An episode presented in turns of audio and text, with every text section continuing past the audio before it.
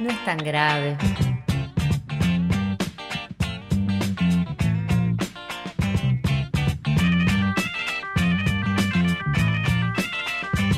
Con Paula Lucas, Joaquín Perelman y Facundo Rosso.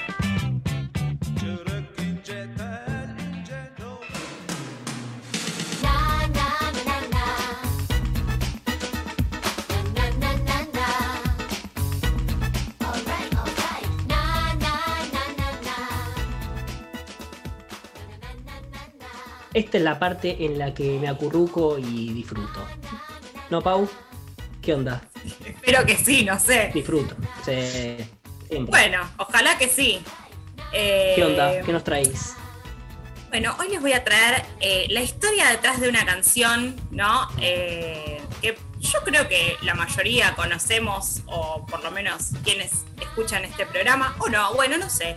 Eh, Pick Up the Pieces es lo que dicen los Ramones en el estribo del sencillo lanzado en 1985 titulado Bonzo Goes to Beatburg. Buenísimo, porque las Y que- canciones tienen siempre una historia, ¿no? Porque nosotros la escuchamos así nomás, ¿viste? A veces las pasamos de largo, pero tienen algo. Es que la- las canciones de, la de los Ramones son tan rápidas. three, four, te, te terminó, ya está. Y no sabes Son qué pasó en el medio. No tengo tan Claro, sí. y van, van, a, van a una, una velocidad que, bueno, hay que pararse, ¿no?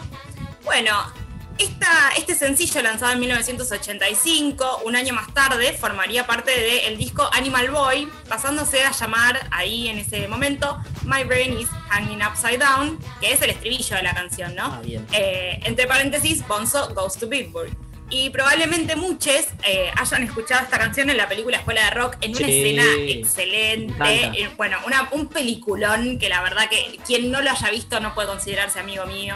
Ah, no, pero mm, sí, es un peliculón. Bueno, en la escena de montaje, ¿no? En, el que, en la que Jack Black les enseña todo de bandas a los alumnos, eh, suena justamente esta canción de fondo, ¿no? Bueno, esta canción tiene eh, una historia detrás, Bien. porque bueno, la verdad que tiene un título llamativo, ¿no? Bonzo Goes to ¿Qué quiere Bitburg, decir eso? que la traducción sería Bonzo va a, a Bitburgo, que es una, una ciudad.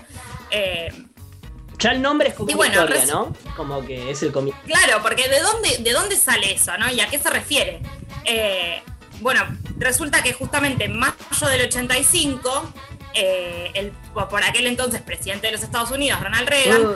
Viajó a Europa para, para asistir a la onceava cumbre de Bonn, donde la Comisión Europea presentaba una declaración política con motivo del 40 aniversario del final de la Segunda Guerra Mundial. Donde Occidente se ha salvado y mi, y mi pequeño colectivo, ¿no?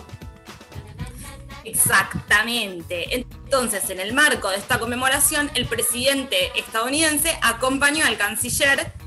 eh, no voy a pronunciar el nombre porque No, dale, no me va a salir. dale. No, no me va a no, No, me- no. no me expongas Perfecto. así. No, no, sí, sí. Cuídenme, cuídenme. Sí. Este, bueno, la acompañé al cementerio de Bitburg, ¿no? Mm. Pero resultó que ser que ambos mandatarios, eh, bueno, tanto Reagan como.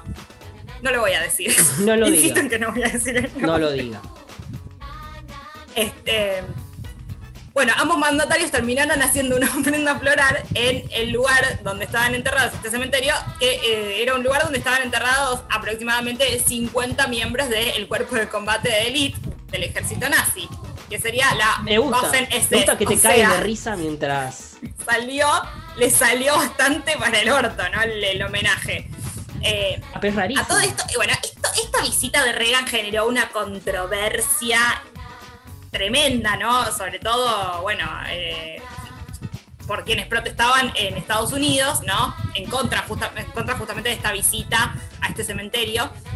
Reagan dijo, y generó muchísima más controversia cuando dijo en el discurso eh, que fueron víctimas con tanta seguridad como las víctimas de los campos de concentración. No. O sea, bueno, un, un Ah. escándalo, un escándalo, un escándalo.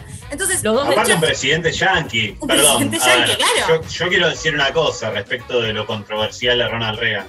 Ronald Reagan, al, al venir del palo de la actuación y ser un presidente de alguna manera mediático, artístico, tuvo muchas repercusiones en el mundo del arte, digamos. Muchos músicos eh, le llamó mucho la atención que un tipo como eh, qué sé yo, por ejemplo, un tipo como podría ser hoy Donald Trump, alguien que no se esperaba, un outsider de la política, entrara en política, y a la gente que estaba parada en un ámbito, si se quiere, no, no estoy de acuerdo con el término, pero contracultural, Ujú, me llamó la atención, por ejemplo, Luca Prodan, de Sumo, ujú. en un tema no tan distintos, eh, dice, como el ciudadano civilizado, Ronald Reagan, uh, o sea, está en inglés, lo dice él, pero Ujú. digo, a, a todo el mundo le resultó notable, al igual que a los Ramones, porque se ve que evidentemente el tipo tenía esto que desde la antipatía también construía un personaje como bizarro, ¿no? Sí, pero, Sí, pero se metió en un tema, sí, o sea, comparto y se metió con un tema medio los dos demonios de, Estados Unidos. O sea, ellos no tuvieron dictadura, pero no tuvieron dictadura, pero tuvieron la Segunda Guerra Mundial y. y claro. bueno, Bueno, por supuesto, esto generó muchísima controversia y por eso mismo mucha gente que estaba en contra de esta visita al cemente- de Reagan al cementerio de, de Pittsburgh eh, protestaron un montón. Se, armó una ola de críticas, ¿no? Y surgió entre ellos esta frase de Bonzo goes to Pittsburgh. Pero ¿por qué Bonzo? Es la pregunta, ¿no? ¿De dónde sale Bonzo? Eh, y bueno, no sé si sabían, pero eh, Reagan, antes de ser presidente, era actor y participó en un montón de películas y episodios televisivos. Y una de esas películas se llamaba Bedtime for Bonzo, que es de 1951. Y en esta película él interpretaba a un psicólogo que es contratado por una niñera para que lo ayude a criar un chimpancé, justamente llamado Bonzo. La secuela de esta película, en la que Reagan no participó, pero bueno, no importa, como que vino como anillo al dedo, ¿no? Porque se llamó Bonzo Goes to College, o sea, Bonzo iba al colegio. Eh, entonces, nada, les vino como anillo al dedo para, ¿no? Burlarse de... eh, burlarse y protestar, ¿no? También, y, y- y manifestarse en contra eh, de esta visita de Reagan al- al cementerio alemán. algo muy típico del cine de esa época, ¿no? Presentar tal, tal, no sé, tal firma, tal, tal nombre de artista y después este artista va a tal lado. Claro. Supersónico. Y después los supersónicos van a tal lado y muy, muy conocen de los esa época, claro. ¿no? Sí, sí, es muy de esa época eso. Eh, bueno, y todo esto, ¿no? Toda esta ola de críticas y de protestas contra la visita de Reagan a este cementerio alemán inspiró a un tal Douglas Glenn Colvin, que es más conocido por todos nosotros como Didi Ramón, bajista de los Ramones, que Yo no lo conozco, estaba ¿vale? bastante sensibilizado, ¿no? No. Bueno, Didi Ramón es, es el bajista de los Ramones que estaba bastante, bastante sensibilizado con este tema porque su padre eh, era un soldado estadounidense y su madre era alemana. Claro. Y él había vivido en Berlín hasta los 15 años. Ah, mira. A los 15 años se mudaron de Berlín para Nueva York con su hermana y con su madre, medio escapando de este padre que, además de ser un soldado estadounidense, era un alcohólico. Así que, amigues, eh, detrás de esta canción encontramos un poco de todo, ¿no? Segunda Guerra Mundial. Un poco de reconciliación, ¿no? Un poco de Mandela, un poco de dos demonios, un poco de todo. Un poco de los dos demonios, un poco de punk, ¿no? Películas de los 50 Es que las canciones eh, es, es todo, es todo un tema, porque las canciones tienen un, un porqué, ¿no? ¿Viste? Porque los programas de radio mucha gente los escucha para de compañía, pero atrás de eso hay muchísimo laburo y la gente que simplemente a veces los pone de fondo. Y lo mismo pasa por las, con las canciones, que, que usted va, Facundo Rosso, que es un músico, tiene, tiene ahí varias canciones, tiene, tendrá un porqué, un porqué para cada una. Y nosotros andamos, como dije antes, ahí pasándolas, pasándolas. Y acá, acá Paula nos trae una, una cuestión, ¿no? Porque habría que investigar un poquito más quizás con aquellas que nos gustan mucho. Bueno, no sé si es, esta canción en particular te gusta, Paula, o...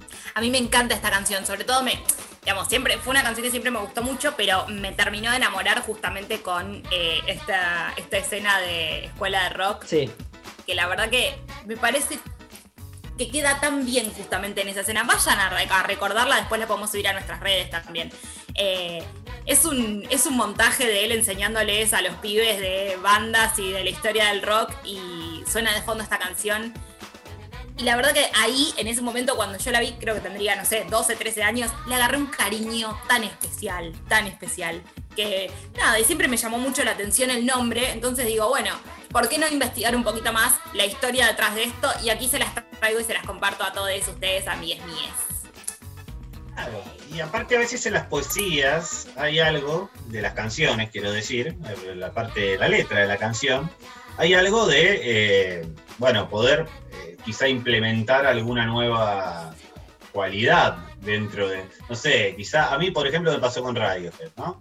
Por ejemplo, yo no, escuchaba Radiohead, no me, no me seducía, me parecía música rara, incluso deprimente hasta que fui a, las letras, a mm. traducirlas incluso, porque al principio no las entendía, y ahí lo constaté, sí, era música deprimente, pero la verdad que es la música más alegre, ¿no? Algo que a mí me pasa con esta canción y con algunas de las, de las canciones de los Ramones es que, eh, bueno, justamente esta tiene la particularidad de ser una de esas canciones que es más melódica, ¿no? Que no es tan punk cuadrado, tan ta ta ta ta ta ta. ta.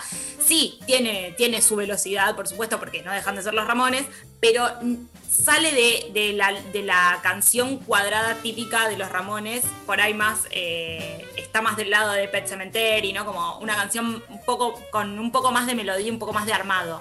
Que también es una característica del disco, ¿no? De este disco en el, cual está, esta canción, y, que justamente muchos de los temas eh, fueron compuestos por, por Didi. Pero bueno, sin más, eh, les voy a presentar justamente, como no podía ser de otra manera, este tema, para que lo escuchen por si alguno no lo tenía presente, Bonzo Goes to Bitburg.